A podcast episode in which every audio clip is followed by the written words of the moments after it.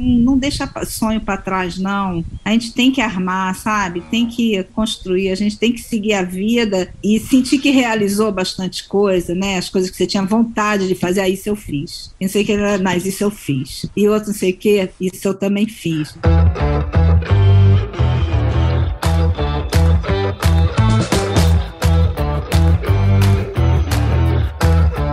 E aí, pessoa, que beleza? Estamos começando mais um episódio aqui no Agro Resenha e nesse episódio eu vou conversar com a Márcia Cavenstock. Eu falei certo, Márcia? Falou, tá certo, passa. Então tá bom.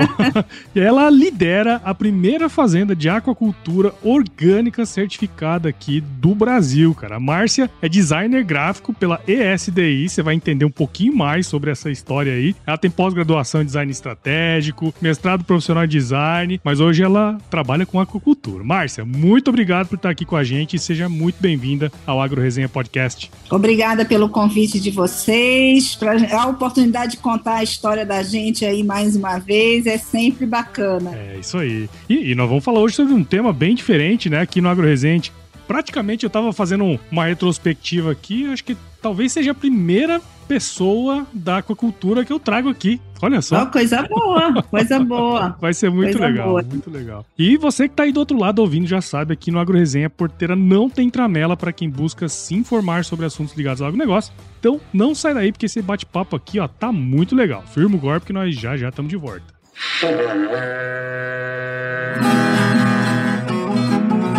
Bom, você já deve ter ouvido a máxima de que é o olho do dono que engorda o boi, certo? Isso é verdade até certo ponto, afinal, só olhar não adianta nada ser uma boa direção. Com base em valores como honestidade, qualidade, inovação nos produtos e excelência no atendimento, a Nutripura, que há quase 20 anos atua no segmento pecuário, te dá essa direção, oferecendo os melhores produtos e serviços aos pecuaristas, garantindo resultados positivos não só no campo, mas principalmente no bolso. E eu digo isso não é da boca para fora não, afinal eu trabalhei lá, cara. Eu vi com meus próprios olhos a competência técnica e o cuidado com o negócio do cliente.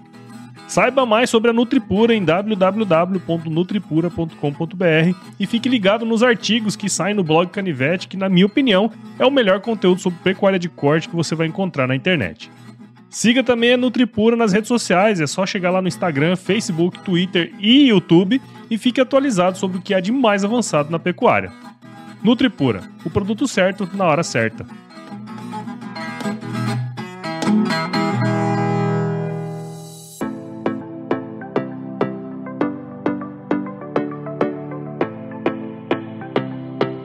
Muito bem, estou aqui de volta com a Márcia. E Márcia, para a gente começar essa resenha aqui, seria muito legal se você pudesse contar um pouquinho aí da sua história para a gente. Eu estou aqui no Rio Grande do Norte, tem 34 anos. Hum. Nós estamos na Primar é, há 30 anos, morando aqui na propriedade em Tibau do Sul.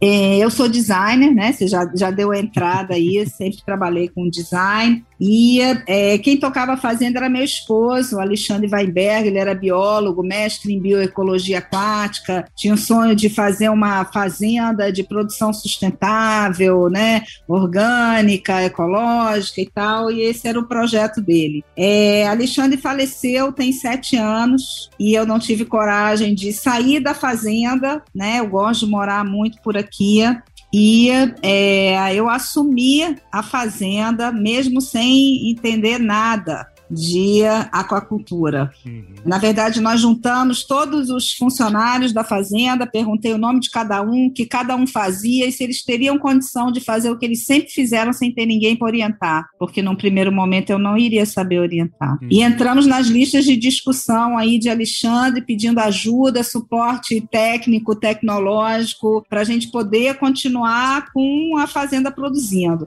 Alexandre sempre teve um envolvimento muito grande com a academia, né? Né, com professores, dava palestra, recebia estudantes. Então, assim, de imediato, assim, a gente teve, sei lá, 30, 40 professores, mestres, doutores, dando suporte técnico para a gente poder continuar com os projetos. Sim. E é, daí para frente, Paulo, eu comecei a, a entender que a verdadeira vocação da Primar né, não era apenas é, o cultivo de camarão, o cultivo de ostra, laboratório, micro microalgas, um bocado de coisa que a gente tem por aqui, mas era produção de conhecimento. Sempre veio muita universidade por aqui, sempre teve um intercâmbio muito grande com academia, com pesquisas. E aí a gente começou a direcionar essa história aqui da Primar para pesquisa, para formalizar o que Alexandre fazia de maneira informal, que era é, convênio com as universidades. Hoje nós temos 18 universidades federais conveniadas para é, recebimento de estagiários. A gente fechou nossa primeira pesquisa é, com a União Europeia, um convênio em 2019, com o projeto Aquavita. Enfim, aí tem sete anos aí de trabalho, de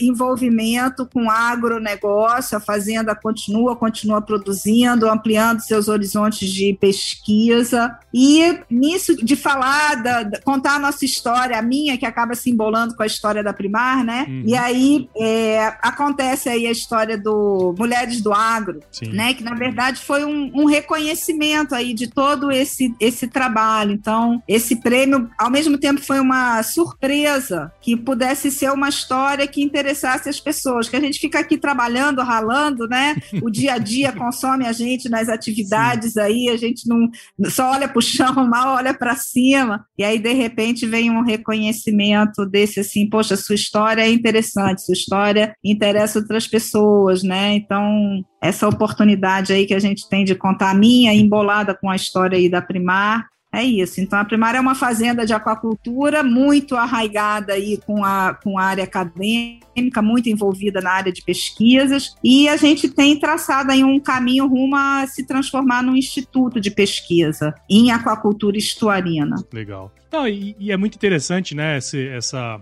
você falou uma coisa que, que é bem interessante, na verdade, que, esse, que a sua história ela, ela cruza com a história da Primar. Não tem jeito, né? É, é, é, esse envolvimento. Na verdade, você morava aí, sempre fez isso, né? Sempre, sempre esteve aí próximo, né? E eu acho que é, esse reconhecimento vem num momento bem interessante também, né? Porque Uh, é isso que você fala, né? Às vezes a gente tá ali trabalhando, trabalhando, trabalhando e acaba não conseguindo enxergar as oportunidades que tem ao redor, né? E aí precisa, às vezes, alguém de fora vir e falar: oh, não, pô, sua, sua história é bacana, cara. Conta aí pra galera, né? Que eu acho que isso aí que é o, é o, ponto interessante dessa conversa aí, né? Isso. E assim, abriu um bocado de porta essa história, né? Porque claro. assim, eu, eu tô tendo a oportunidade de contar essa história e de é, até estimular outras mulheres, porque a gente está nesse universo agro que é muito masculino mesmo. Sim. E vou me adiantar por uma questão que você falou aí sobre é, aquacultura dentro do agronegócio, porque eu acho que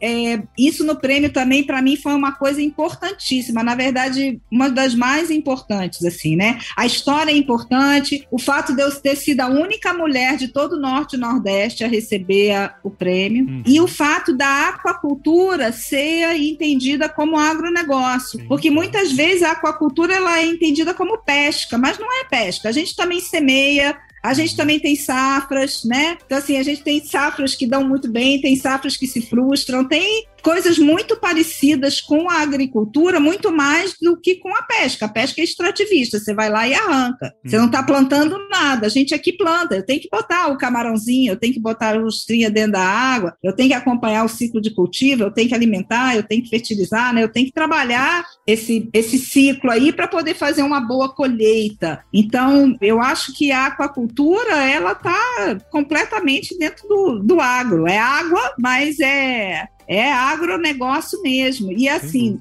a gente aqui ainda tem um olhar sobre a aquacultura que a gente chama de cultivo multitrófico integrado. A água ela, ela tem três dimensões, né? A terra é plana. Uhum. A água não, a água ela tem dimensões. E o que, que a gente trabalha aqui? A gente aproveita todas as dimensões da água. O cultivo do camarão, o camarão ele é bentônico, ele fica no fundo, ele anda lá por baixo. As nossas ostras ficam em travesseiros flutuantes, então ela está lá em cima, ela está se alimentando alimentando de outra coisa, ela não briga com camarão. A gente consegue colocar cavalos marinhos, que a gente faz um trabalho ornamental, em redes flutuantes. Então, assim, a gente consegue, dentro de um mesmo ambiente, cultivar vários organismos diferentes e aproveitar as três dimensões que a água tem e não ficar trabalhando num único cultivo, né? Legal. Então é outra característica daqui e é onde a gente começa com inserção de microalgas, macroalgas e tal, de ser como é na natureza, que você olha como é um ambiente marinho, você vai ter N organismos aquáticos, né, convivendo no mesmo espaço,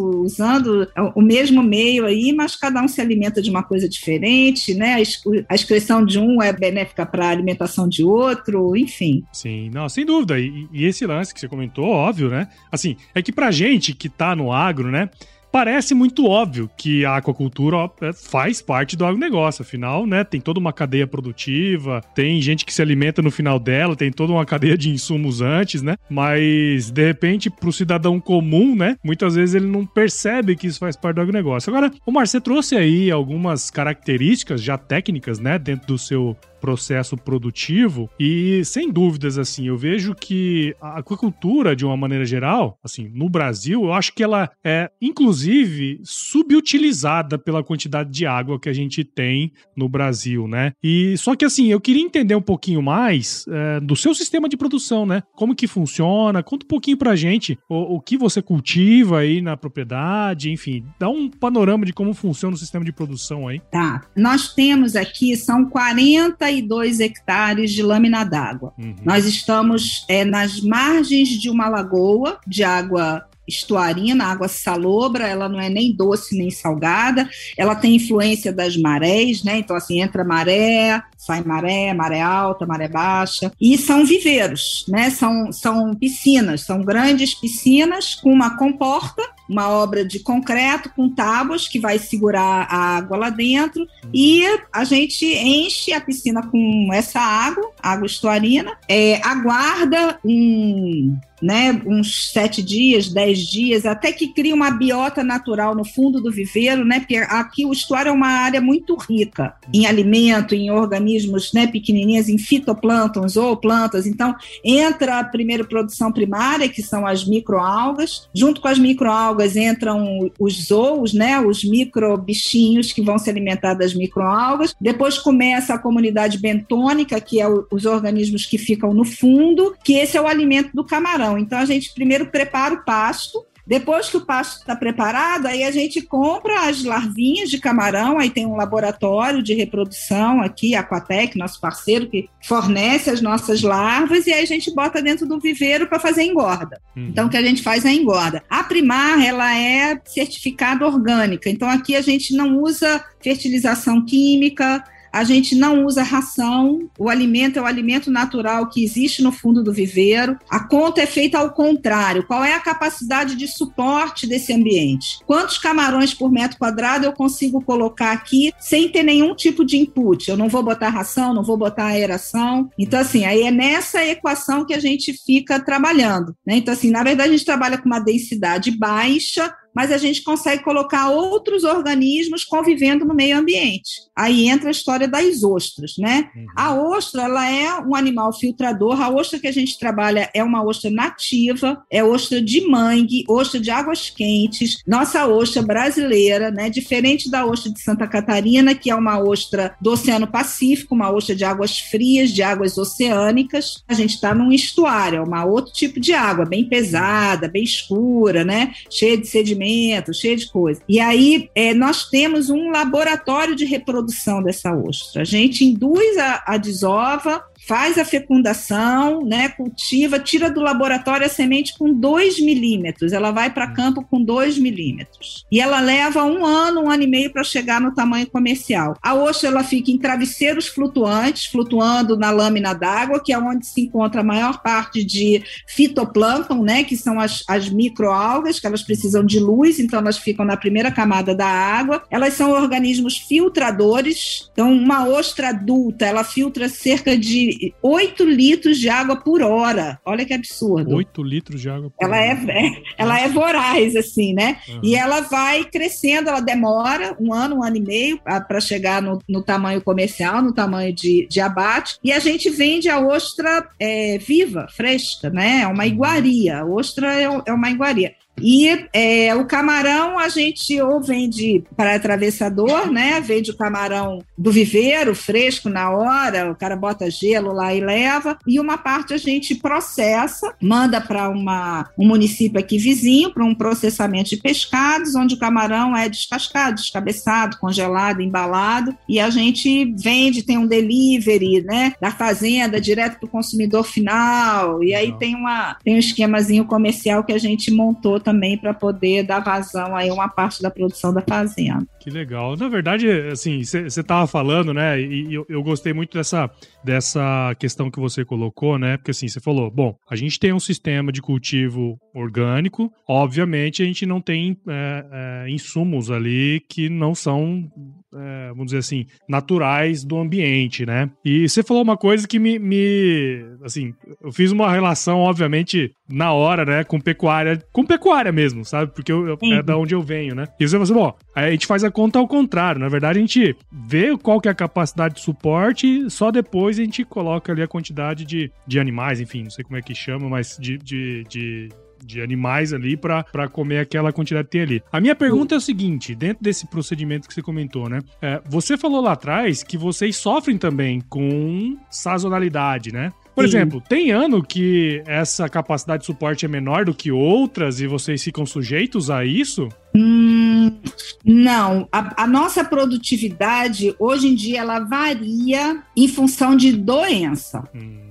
Entendi. A gente tem 30 anos que a gente está aqui, a gente tem 20 anos de certificação. Então a gente já, vamos dizer que é uma fazenda madura, tem uma produção madura. A gente já sabe o que esperar de cada estação, de cada inverno, de cada verão. As oscilações acontecem quando ocorrem doenças. Entendi, porque daí aí é, um, é, uma, um, é um fator que é alheio à quantidade de comida que tem disponível, né? Vamos dizer assim, né? Exatamente. Porque são doenças e tal. É muito interessante, porque na verdade, no fim das contas, é, é bem arriscado também, né? É, é. Na verdade, assim, é e ao mesmo tempo não é. Porque hum. assim, se você for comparar com uma fazenda de cultivo convencional, hum. o, a pessoa vai estar vai tá cultivando em alta densidade, ela vai ter arraçoamento, ela vai ter mais despesa com pessoal, ela tem energia elétrica, aeração, ela tem um custo bastante alto de produção, né? E ela também está exposta à mesma doença que eu estou. Entendi, entendi. Então, assim, a gente tem uma produtividade baixa, mas a gente também tem uma uma, um custo baixo de produção. Entendi,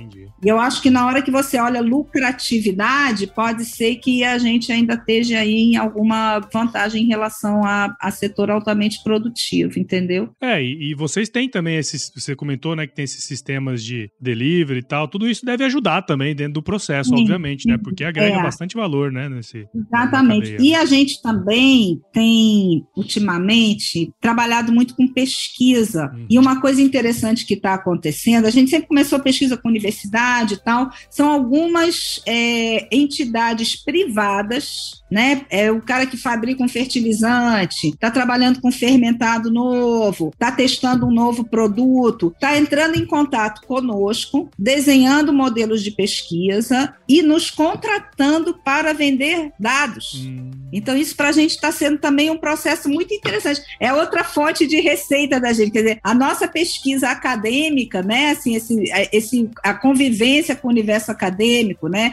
E o acompanhamento das pesquisas que todo mundo está fazendo por aqui, acaba nos treinando, né? E nos ensinando qual é o caminho das pedras. E um bocado de empresa que não tem um lugar para fazer o experimento encontra na Primar um ambiente propício para fazer isso. Claro, claro. Então, assim, a gente acaba tendo outras receitas. A gente está em roteiro turístico, recebe visitação, Sim. tem os estudantes, enfim, né? A fazenda orgânica acaba sendo tudo isso também, né? Que, aliás, outra, outro detalhe. É, o que é certificado como orgânico é a propriedade. Uhum. Não é o camarão. Ah, porque esse camarão é orgânico e outro não é? Não. O que a gente é, firma nessa história de orgânico é que a gente adota, dentro da nossa propriedade, os, pre os preceitos todos de produção orgânica. Uhum. Que aí vai baixo adensamento, consorciamento de culturas, não utilização de produtos químicos, não utilização de conservantes. Então a gente acaba adotando esses mesmos preceitos dentro da aquacultura. Então acaba que o que o procedimento da gente aqui é que faz com que tudo que a gente produz aqui dentro saia com o selo de certificação orgânica. Interessante, interessante. Não, é, e você falou aí, essa coisa bem, é bem legal, né? Porque vocês estão num, numa rota turística, né? E essa questão da pesquisa, isso é um, é um ponto que eu quero chamar atenção também, porque assim, a gente percebe é, que as empresas, muitas delas, elas querem fazer pesquisas, muitas vezes, até por burocracia de universidade, a gente sabe como é que funciona, né? As burocracias e tudo mais, né? E às vezes elas não conseguem ter a resposta da pesquisa na velocidade que elas gostariam. E isso abre oportunidades para centros como o de vocês, né? Que já tá tudo estruturado e, querendo ou não, é uma propriedade privada. Você consegue é, agilizar o, o, o negócio e consegue fazer da maneira certa no tempo certo também, né? Exatamente. A gente tem essa facilidade aí. É, exato.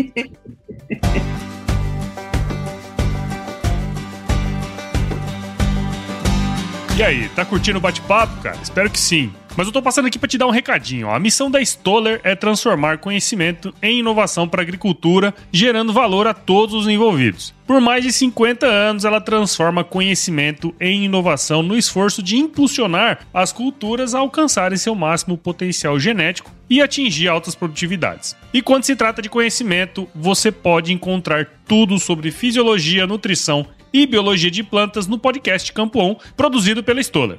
Lá, um time de especialistas aborda assuntos relacionados às principais culturas agrícolas e, como você já sabe, você pode escutar quando, onde e como quiser. Aprimore o seu conhecimento no site da Stoller, o www.stoller.com.br. Lá você vai encontrar vários artigos técnicos e o link para assinar o podcast Campo On no Spotify. Lembre-se de seguir a Stoller no LinkedIn, Instagram, Facebook e YouTube. É só procurar por Stoller Brasil. Isso é inovação, isso é Stoller.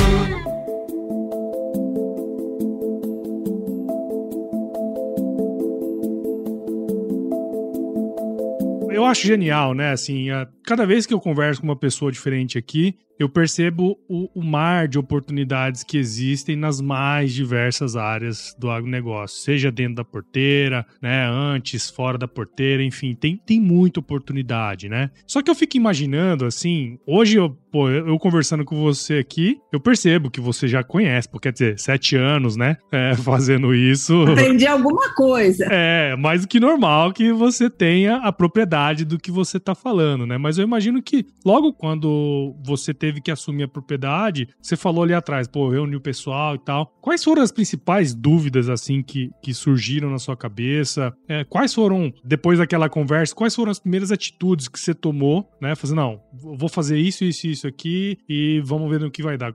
Quais foram as primeiras atitudes, assim, que você tomou? Paulo, eu fui colando nos funcionários. Uhum. Colando do lado, uma prancheta e anotando tudo. Para ter ideia, tinha assim, o chefe de manutenção aqui, e aqui tem tem manutenção o tempo inteiro. Trabalhar com água, bomba, registro, não sei o que, é uma loucura. É uma fazenda de aquacultura. E assim, é, só tinha duas pessoas que sabiam é, trabalhar com as águas que chegam e o tratamento de águas que entram para dentro do nosso laboratório de reprodução de ostros, que era Alexandre e era o chefe de manutenção. Uhum. Alexandre tinha botado o chefe de manutenção de aviso prévio ia ser mandado embora. E Alexandre falece. Eu não, eu não sabia, não tinha um disjuntor aqui dentro, Nossa. onde ligava uma lâmpada, nada, nada, não tinha, morava aqui só, o resto era Alexandre que cuidava. Então, é, foi o primeiro. Eu colei no chefe de manutenção, e nada tinha nome, nada. Assim, aqui tinha assim, as águas para chegar aqui dentro passavam por mais oito bombas,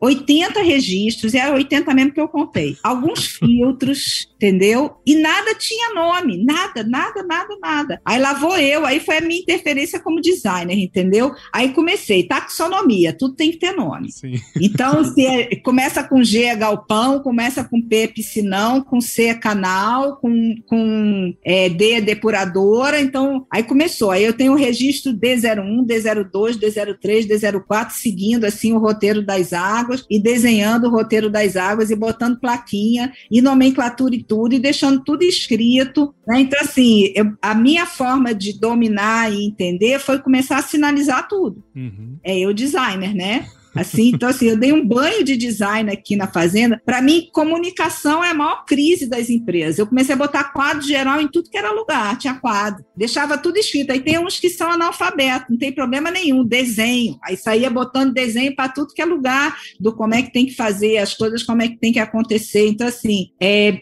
o que eu ia aprendendo que iam me ensinando, eu ia botando no papel e ia expondo para todo mundo. Entendi. E assim, é, isso sendo feito não é uma vez só, não. Eu, eu ia e repetia o processo e a segunda vez, e aí era feito diferente, aí via correção e fazia de novo, e fazia de novo. Isso com tudo e todo mundo. Então, na verdade, quem me treinou foram os funcionários, uhum. né? E quando eu tinha uma dúvida mais técnica, aí tinha a galera poderosa, né? Assim, os acadêmicos, para poder pedir socorro. Gente, está acontecendo isso, isso isso e aquilo. A gente começou a formar grupos de WhatsApp, porque eu tinha que fazer análise da hidrologia, o rapaz fazia hidrologia, vinha com os parâmetros de água e eu não entendia o que, que eram aqueles números. E aí tinha uma pessoa que se prontificou a ler comigo todo dia os parâmetros de água. Então a gente fez um grupo de hidrologia, o funcionário ia lá, fazia a coleta, postava no grupo, eu via a, a Juliana, que estava lá em Sergipe, ainda por cima, uma professora lá da, da Universidade Federal de Sergipe. Aí ela olhava os dados, me dava feedback, Márcia, preste atenção, o viveiro 7 está precisando de oxigênio, veja ali, tem alguma coisa errada com o parâmetro do viveiro tal. E aí ela foi me treinando, me ensinando, isso com várias coisas. Então a gente tem, tinha grupo de WhatsApp para vários setores, né? E aí chamava o pessoal, vinha me dar aula, aulas, aí eu chamava os funcionários junto, começou a, a, a, ser gerada aqui, até pela minha falta de conhecimento, eu falo com a gestão participativa, porque eu tinha que chamar o cara junto para saber o que, que ele me recomendaria fazer. Um funcionário que tem 20 anos de casa, o cara conhece um bocado, né? Uhum, sem dúvida. Sem eu dúvida. tenho que ouvir ele e assim, é, e avaliar junto com ele, junto com o acadêmico lá, passar a peneira, filtrar tudo, ver quais eram as possibilidades, tomada de decisão. Então, acabou que todos, todos hoje em dia são chamados para tomada de decisão né? Até porque eles ficam comprometidos e são corresponsáveis aí pelas alterações aí que são implantadas. E aí foi assim que eu fui aprendendo, me educando, foram me treinando, a academia também me treinando, os processos de pesquisas. Eu sou muito curiosa, então eu queria saber como é que fazia, como é que e entendendo como é que se montam pesquisas, como é que se faz, né? Tudo em triplicata, não sei o que, era coisa que não fazia parte do meu universo. Hum. E hoje em dia já já faz parte, já entrou na veia né? A gente já Legal. manda três copinhos logo pro cara coletar. Eu já trouxe aqui no podcast, Márcia, várias pessoas que de alguma maneira tiveram que assumir o negócio também por diversos motivos, sabe? E eu sempre lembro, quando eu converso com essas pessoas, de uma frase que eu acho que o Steve Jobs falou uma vez e tal, né? Que ele só criou a Apple porque ele assistiu uma aula lá uma aula nada a ver lá de, de caracteres, sabe? E aí grafia, é. Grafia eu li essa tal, né? história, né? muito legal. E eu falo assim, pô, às vezes a pessoa fala assim, cara, eu não tenho competência para fazer isso, né? Só que olha só o tanto que o design te ajudou nesse processo, né? E, e enfim, e pessoas, né? Obviamente, se é uma pessoa comunicativa, né? Tava numa situação complexa também, né? Mas nenhum conhecimento é perdido, né, Márcia? Nada se aproveita tudo, é uma coisa impressionante, impressionante. E outra coisa que é, eu já afirmava e hoje eu falo com muito mais propriedade, hoje em dia uma única competência não é suficiente. Uhum. Para a formação de um bom profissional, ele tem que ter múltiplas competências ele tem que poder saber atuar em várias áreas e ter um leque de conhecimento. Tudo bem que você tenha um ponto central onde você vai se especializar naquilo, mas se você tiver a, a, a janela fechada, só enxergar aquilo, o mercado não lhe absorve, é muito difícil. Você tem que ter um leque de competências assim para poder ter uma atuação e ter desenvoltura, né? Eu falo isso eu como empresária, eu falo isso para o pessoal que entra aqui, funcionário, né? Assim, funcionário de qualquer nível hierárquico, você tem que ter múltiplas competências. Você vai ser solicitado a, a, tomar decisões em N níveis diferentes aí, com janela para tudo que é lado. Quanto mais você conhecer, você vai ter respostas mais assertivas aí para fornecer, né? Então, concordo completamente, completamente Legal. com isso. E aí, outra, agora é fazendo e, e, se informando, né, Paulo? Que eu falo Sim. assim, hoje você buscar informação é muito fácil, né? E na internet você pode dar o mergulho que você quiser. Pode ser um mergulho bem rasinho, ou você você pode dar um mergulho profundo, você vai encontrar tudo que você quiser na web. Então, você não tem desculpa para não conhecer. É, e, e, tudo vai depender, e isso é uma coisa bem interessante, né, que você, que você comentou, porque assim, tudo vai depender do indivíduo, né? Da, é. da, da, vontade que ele tem ou não de se aprofundar em determinados temas, né? Para você, acho que o, o, o, mais cômodo dentro desse processo seria você abandonar o barco, né? Porque, é. pô, ia dar um trabalho danado, né? Só de pensar no trabalho, é. a, gente, a gente fica, fica meio assim, né? Mas a, a decisão é. de prosseguir aí foi bem, foi bem interessante. Acho que hoje mostra, né, a, a a, a acertada que, que foi dada, né? Mas o Márcio, é. Eu, eu, queria, assim, pelo que eu entendi, né, a certificação ela se deu é, bastante tempo antes de você assumir o, o, negócio, né? Foi bem antes de você ter assumido o negócio, né? Mas você teria como contar pra gente como que se deu esse processo, como que a Sim. certificação ajuda o negócio também, né? Acho que seria interessante dar um, um panorama disso aí. Sim. A fazenda, ela começou com produção convencional, começou extensiva, foi intensificando, chegou a, a ser bem intensiva mesmo, e aí começou a entrar nos períodos de.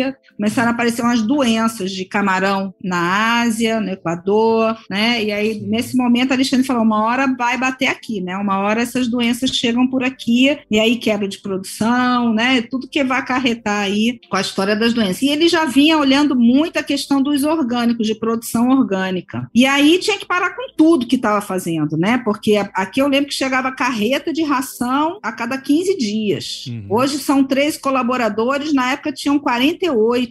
Um viveiro que a gente pescava 27 toneladas de camarão, levava três dias pescando, hoje a gente pesca esse viveiro duas toneladas em quatro horas. Então, assim, é uma mudança muito radical, né? Uhum. Do, da, do cultivo convencional para o cultivo orgânico. Então, foram dois anos de ajuste, né? De parada. Então, para com a ração, para com fertilização. E na época nem existia legislação sobre aquacultura orgânica. Uhum. Foi Alexandre, junto com o pessoal do IBD, que é a nossa certificadora, junto com o pessoal do MAPA, do Ministério da Agricultura, que desenharam juntos o que era aquacultura orgânica. Então, assim, foi um processo construído aí a, a muitas mãos, né? E começou lá pelo ano 2000 e recebemos a certificação em 2003. 20 anos de orgânico, é, o Brasil, o mercado é muito diferente de 20 anos atrás para agora. Uhum. Né? Agora você tem supermercado só de orgânico, uma produção monumental, cresce cada vez mais, você vê um bocado de selo por aí.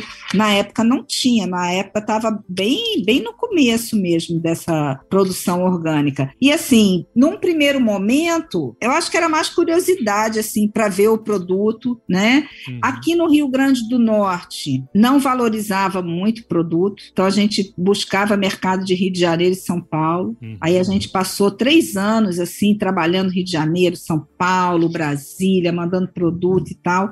Só que a gente não tem o selo de inspeção. O selo de inspeção é da processadora de pescados. Né? A gente tem uma área de produção, quem processa é outra empresa. E nesse período, depois de três anos a gente abrindo mercado, a empresa que processava resolveu não trabalhar mais com camarão, só com peixe. Hum. Aí a gente perdeu um trabalho enorme aí de abertura de mercado. A gente já estava Carrefour, São Paulo, Pão de Açúcar, Santa Luzia, era fornecedor da Baga, fornecia Fazano, né? Assim, a gente mirou o mercado de alta gastronomia, sul, sudeste, pessoal que teria, né, é, e conseguiria ver a diferença na qualidade do produto, porque o camarão da gente é muito bom mesmo, uhum. muito bom. O gosto dele é muito bom, ele não come ração, né? Camarão não come farelo de soja, torta de algodão, esses negócios daí não faz parte da dieta desse animal. E botam essas coisas todas misturadas na ração. Então, o gosto do do camarão da gente é igual ao camarão do mar. Entendi. Ele não leva nenhum tipo de conservante, ele é congelado,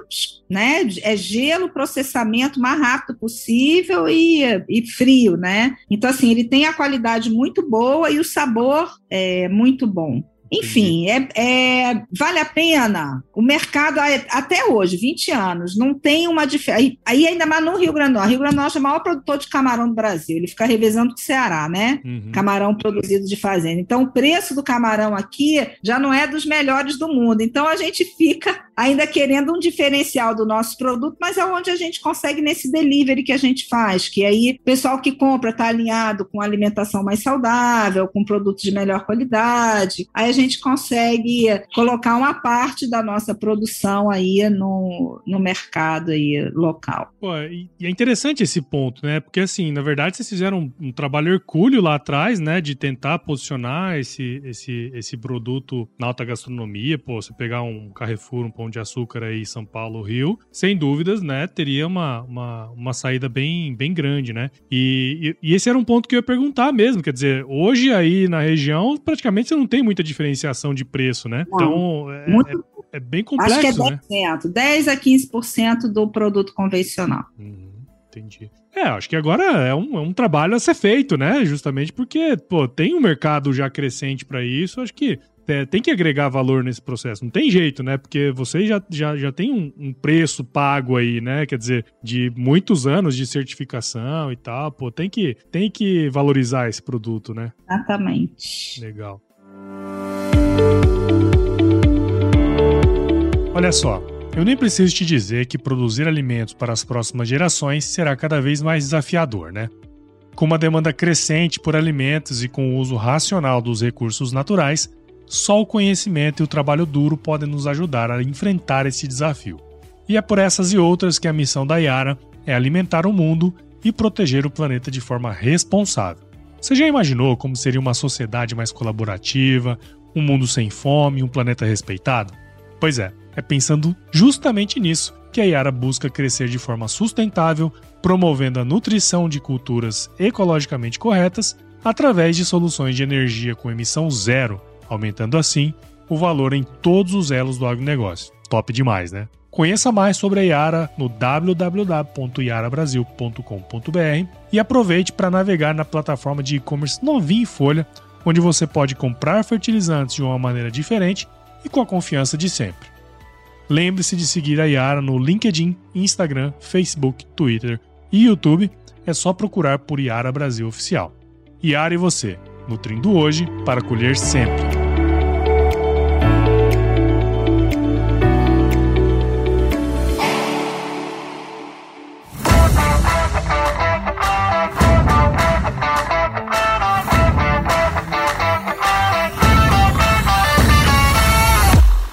Márcia, só pra gente é, pegar o gancho aí pra gente ir pro Sinar Mendes, que eu queria ver com você o seguinte, né? Você falou muito dessas da atividade de pesquisa, né? Que inclusive isso, ah, de alguma maneira, até se tornou quase uma parte do negócio aí também, né? O que, que o pessoal, quais são as principais linhas aí que o pessoal tem, linhas de pesquisa, né? Que o pessoal tem estudado aí na, na fazenda, quais os projetos futuros para o negócio também, né, envolvendo todo esse processo. Conta um pouquinho para a gente. Conto. É, a gente fechou um convênio com a União Europeia em 2019, né, que eu comentei, o Aquavita, e é, com ele veio verba, né, verba para contratação de pesquisadores. E aí a gente pegou umas biólogas, uma especialista em microalgas, outra em macroalgas até para inserir um organismo de origem vegetal. Eu falei, chega de animal aqui, né? Camarão, cavalo marinho, peixe, né? Vamos botar as plantinhas.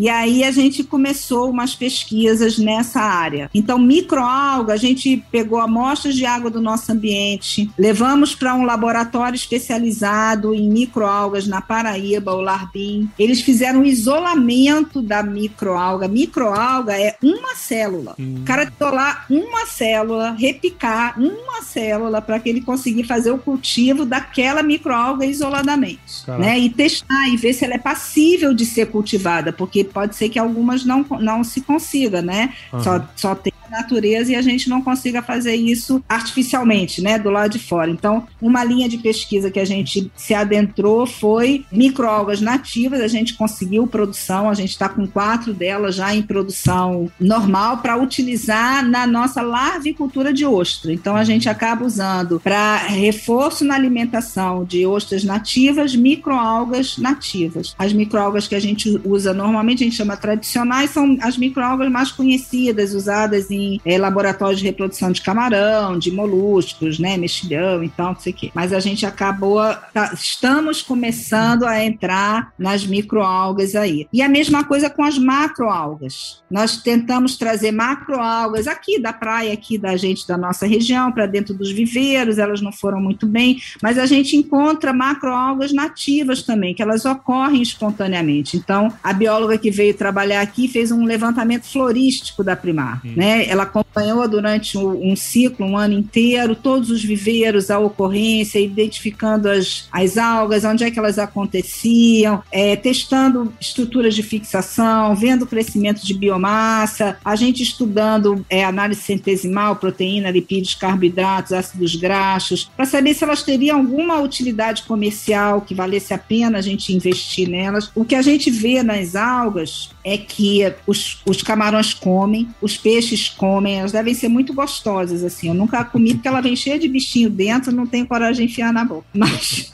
esses bichinhos, esses zoos pequenininhos, são alimentos para o camarão. Então, assim, se a macroalga não servir como alimento para humanos, ou para farmácia, ou para medicamento, ou para cosmética, ela com certeza ela serve como incremento na alimentação e a gente poder aumentar a densidade de estocagem do camarão. Então, eu poder dobrar, porque eu vou ter um alimento a mais para poder estar tá fornecendo. Então, cultivar as macroalgas para ter os microcrustáceos que eles vão servir de alimento para o camarão. Então, essas linhas das algas é uma coisa que a gente está bem envolvido aqui, né? Junto com a Universidade Federal do Rio Grande do Norte, junto com o pessoal da Unesp São Paulo, né? Então, assim, tem bastante gente, pessoal da Universidade Federal de Santa Catarina, tem bastante gente envolvida aí nesses projetos aí com microalga e macroalga. Bacana. E é, projetos futuros, né? Então, assim, a gente tem essa linha de pesquisa, que é coisa que é, a gente quer incrementar isso bastante. A gente está em área turística e a gente precisaria montar uma infraestrutura melhor para recebimento de turista,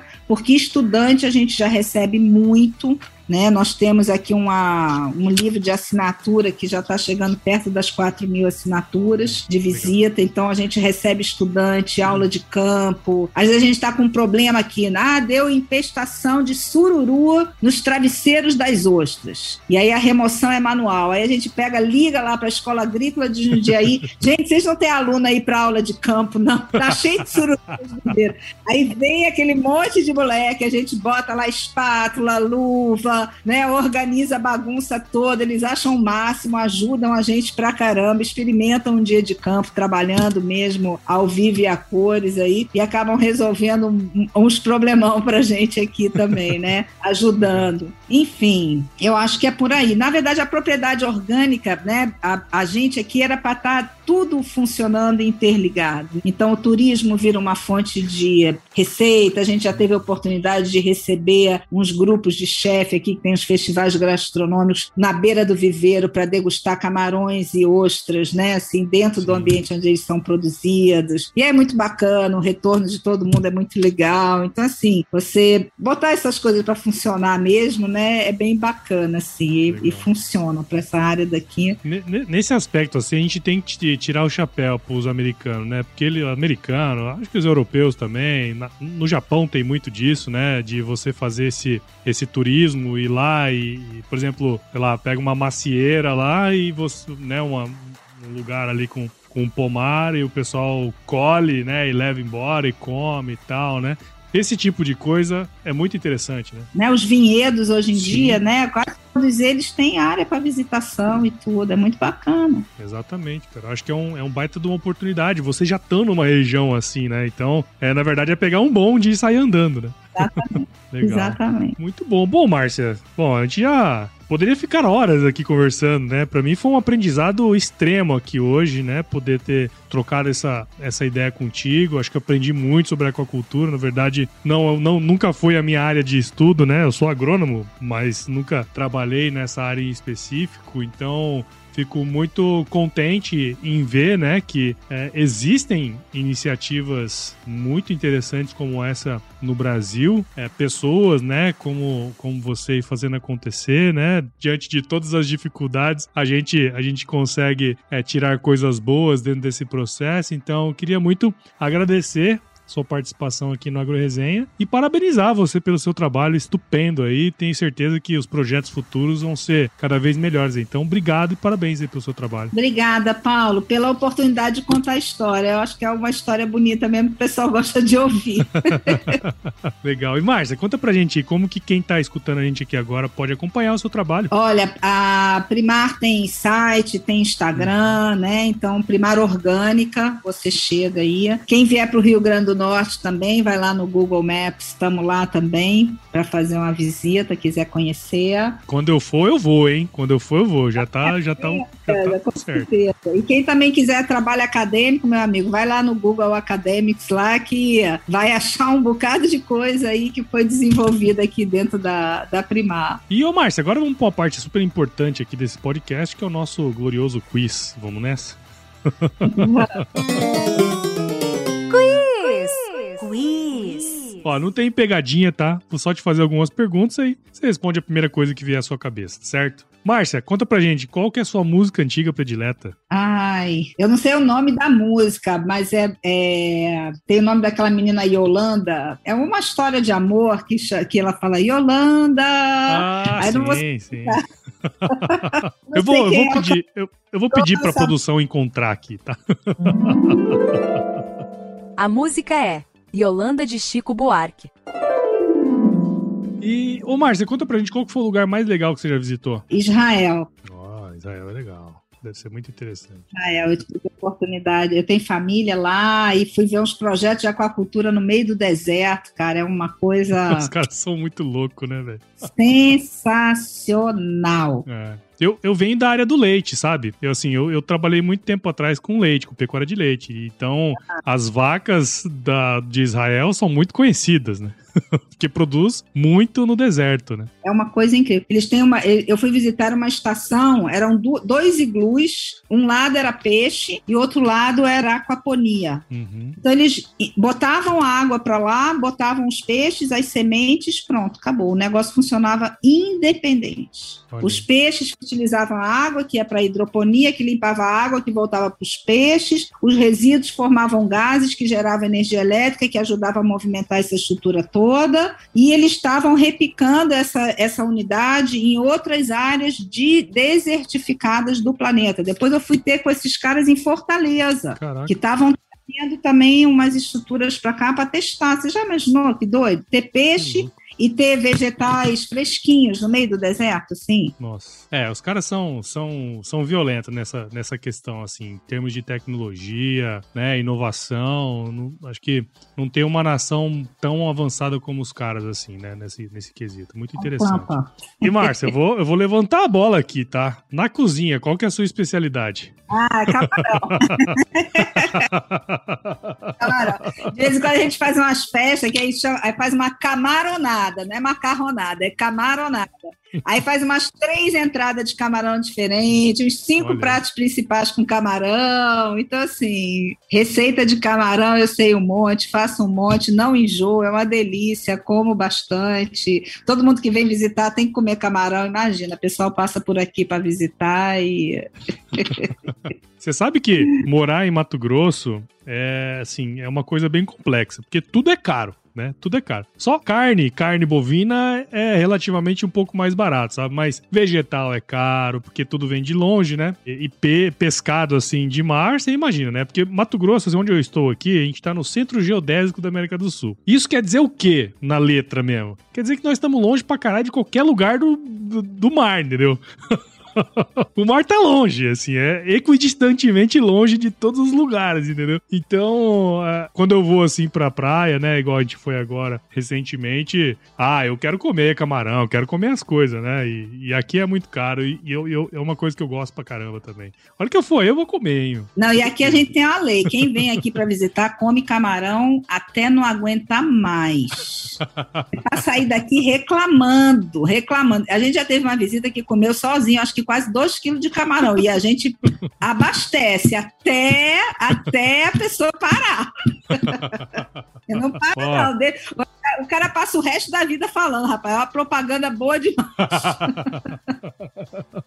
legal, legal. E, Márcia, indica um livro aí pra gente que de alguma maneira te ajudou ou que fez a diferença aí na sua vida? Olha, é, eu, eu gosto muito de é, Mia Couto né? É um, é um escritor, acho que ele é da angolano, português, fala português, mas acho que é de Angola. É, Mulheres de Cinza. Mas ele tem uns livros de poesia também, que são bem bonitos. E tem uma que me tocou assim muito profundamente, bem nesse momento que eu perdi Alexandre, né? E a, a vida vira de cabeça para baixo e a gente sabe o que fazer, que direção que vai, que norte que toma. E ele ele termina uma poesia falando assim: "Não há morte que baste para se deixar de viver", Legal. né? E aí, né? Essa frase ficou, né? tá gravada aqui na, na cabeça. Minha culta. Ele tem um, uns, umas coisas bem bonitas aí, um bocado de livro, um bocado de poema. E assim, é, a gente continua, né? A gente está aqui, se ficou é porque tem missão para cumprir, tem coisa para fazer, né? Então vamos arregaçar as mangas, trabalhar, trabalhar, trabalhar, trabalhar, trabalhar, trabalhar, trabalhar, trabalhar, trabalhar, né? Sim. Montar outros objetivos na vida e, e criar forças aí para a gente levantar todo dia e ficar com a cabeça erguida e estar tá construindo alguma coisa que a gente se orgulhe, bata no peito, siga em frente. Enfim. Muito bom. Legal, muito ótima dica aí, né? E Márcia, se você se encontrasse com o seu eu de 17 anos hoje, qual seria o melhor conselho que você se daria? Ixi.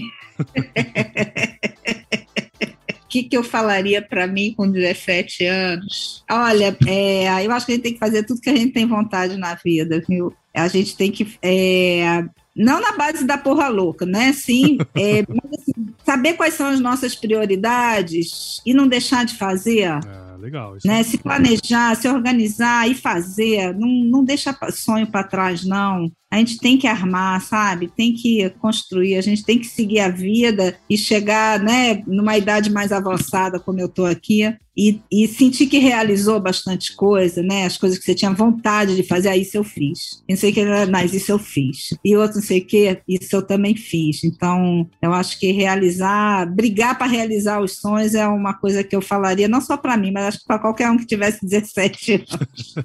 Muito bom, Márcia. Ótimo mesmo. E para você, ó, que ouviu esse bate-papo meu aqui com a Márcia até agora, eu tenho certeza que você viu valor nessa conversa. Então, considere compartilhar esse episódio com alguém aí, que eu tenho certeza que, que vai gostar. Enfim, o podcast ele cresce na medida em que você participa junto com a gente. Então, assine o podcast nos principais agregadores, no Apple, Google, Spotify, Deezer. Siga a gente também nas nossas redes sociais, Instagram, Facebook, LinkedIn, Twitter. Entre no nosso grupo do WhatsApp, no nosso canal Telegram, o link tá lá no nosso site, o www.agroresenha.com.br. Venha para a comunidade agro de sucesso, aprenda com empresários, profissionais aí do agro que estão fazendo acontecer em suas áreas de atuação. Escreva para contato@agroresenha.com.br lá, manda aí um, um, um oi pra gente, é, indicações de pessoas para estarem aqui com a gente. E também nós fazemos parte da rede Agrocast, a maior e mais bonita rede de podcasts do agro do Brasil. Então, se você quer escutar outros podcasts do agro também, só entrar em redeagrocast.com.br. Márcia, nem sei como te agradecer ficaria mais uma hora conversando com você aqui. Eu fico só imaginando se essa conversa fosse assim, perto de, de uns camarõezinhos, né? Tomando uma, uma biritinha ali e tal, né? Eu tenho certeza que seria quatro horas. Tá prometido. é só chegar. E Marcos, ó, eu sempre termino aqui o bate-papo agradecendo e falando uma frase de muita sabedoria que é o seguinte: se chover, não precisa molhar a horta, não, tá bom? Fica com Deus aí. O camarão já tá molhado, rapaz!